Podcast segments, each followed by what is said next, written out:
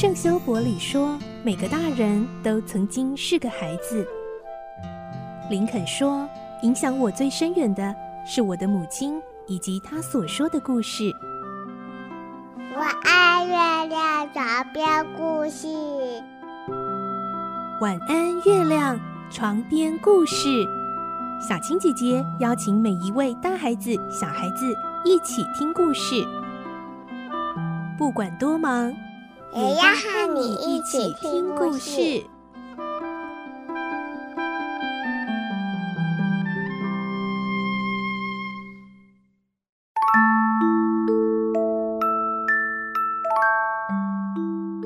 晚安，欢迎你和我们一起听故事。我是小青姐姐，我们继续来听《环游世界八十天》的故事。今天是二十八集，我们会听到帕斯巴德和霍格、俄达重逢，而且又再度回到船上，又遇到了费克刑警。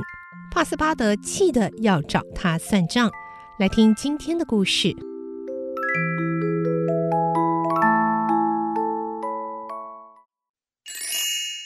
环游世界八十天，二十八集，冤家路窄。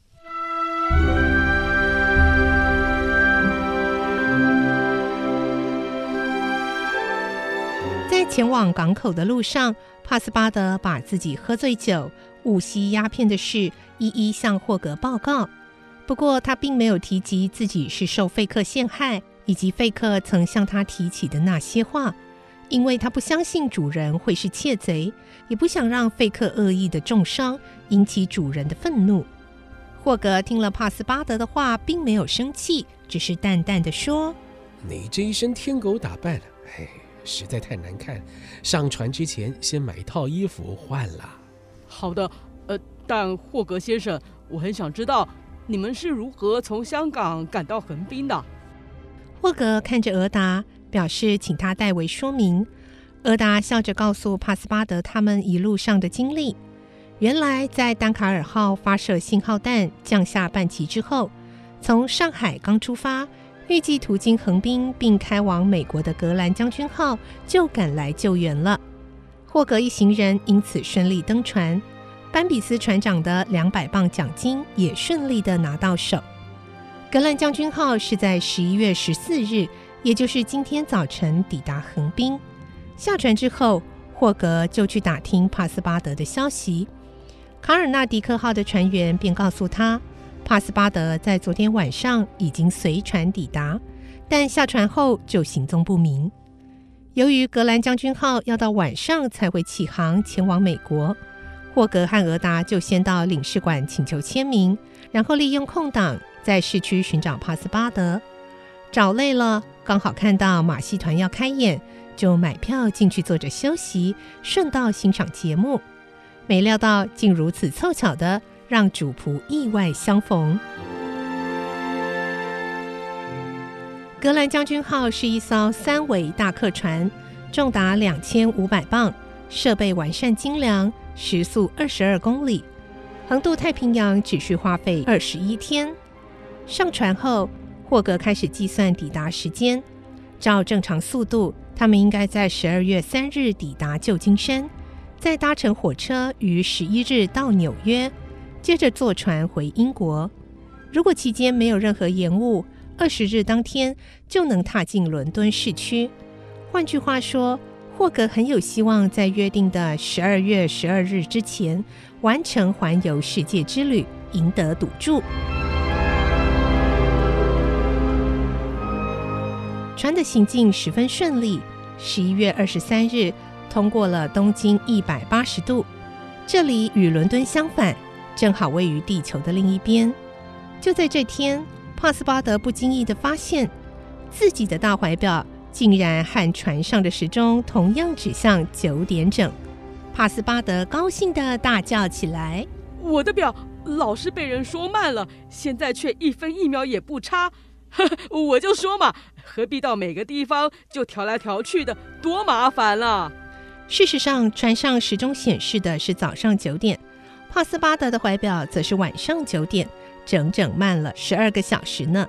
他根本没弄清楚，地球的自转已经让各地产生时差了。至于说到费克刑警，当然也在船上喽。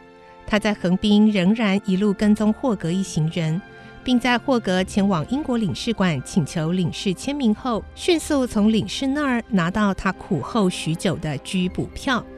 然而，日本并非英国管辖的土地，虽然有了拘捕票，如果没有向日本政府办理手续，也不能任意逮捕犯人。费克担心手续繁琐，说不定还没办好，船就开走了。因此，他放弃在日本抓霍格的计划，决定先跟上船再做打算。费克心想：反正我就跟你一起到美国，等你在那里定居后，我就有充分的时间和美国政府交涉。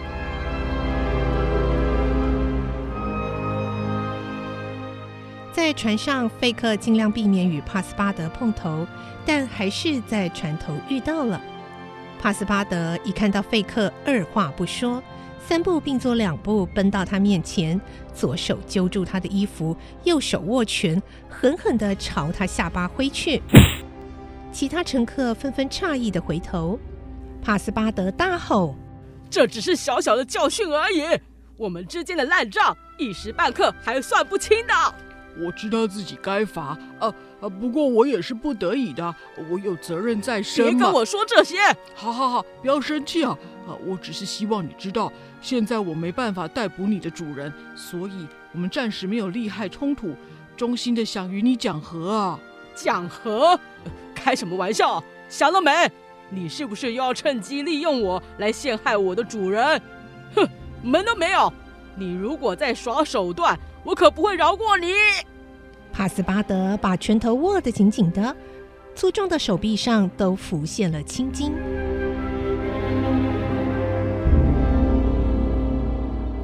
十天后，格兰将军号行驶进入了旧金山的金门湾。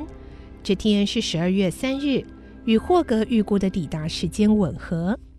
早上七点，霍格他们下了船，踏上美洲大陆后，立刻赶到车站。查询开往纽约的火车时刻表，结果是晚上六点的班次。看到空档时间如此的长，霍格就带着俄达和帕斯巴德搭着马车前往国际饭店稍作休息。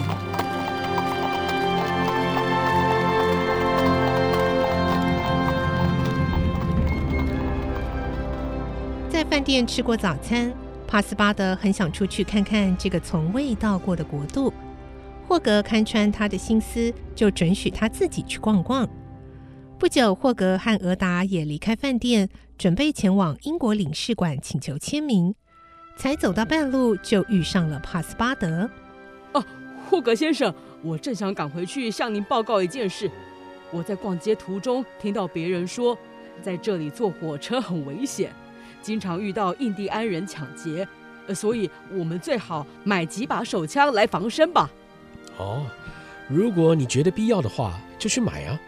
霍格说完，就带着俄达走向领事馆。在那里，阴魂不散的费克又出现了。他一看到霍格，就先假装惊讶的大叫：“哦，没想到渡过太平洋之后，还有机会遇上您啊！”“ 是的，上回啊，真是多亏您的慷慨相助。那么，呃，您接下来要去哪里啊？”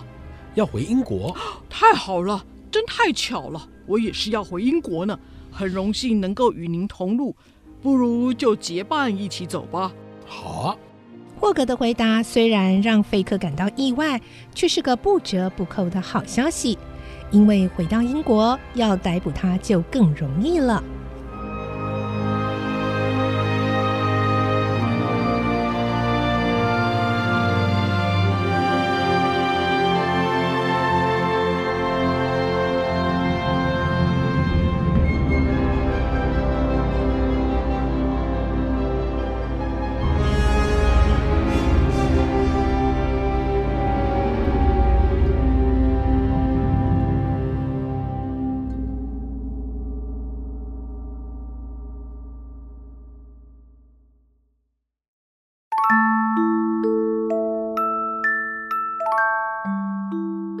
在今天的故事中，费克刑警也跟着他们一路来到了美国。到底费克刑警最后真的会如他所愿逮捕霍格吗？下个星期再继续来听环游世界八十天的故事喽。我是小青姐姐，祝你有个好梦，晚安，拜拜。小朋友要睡觉了，晚安。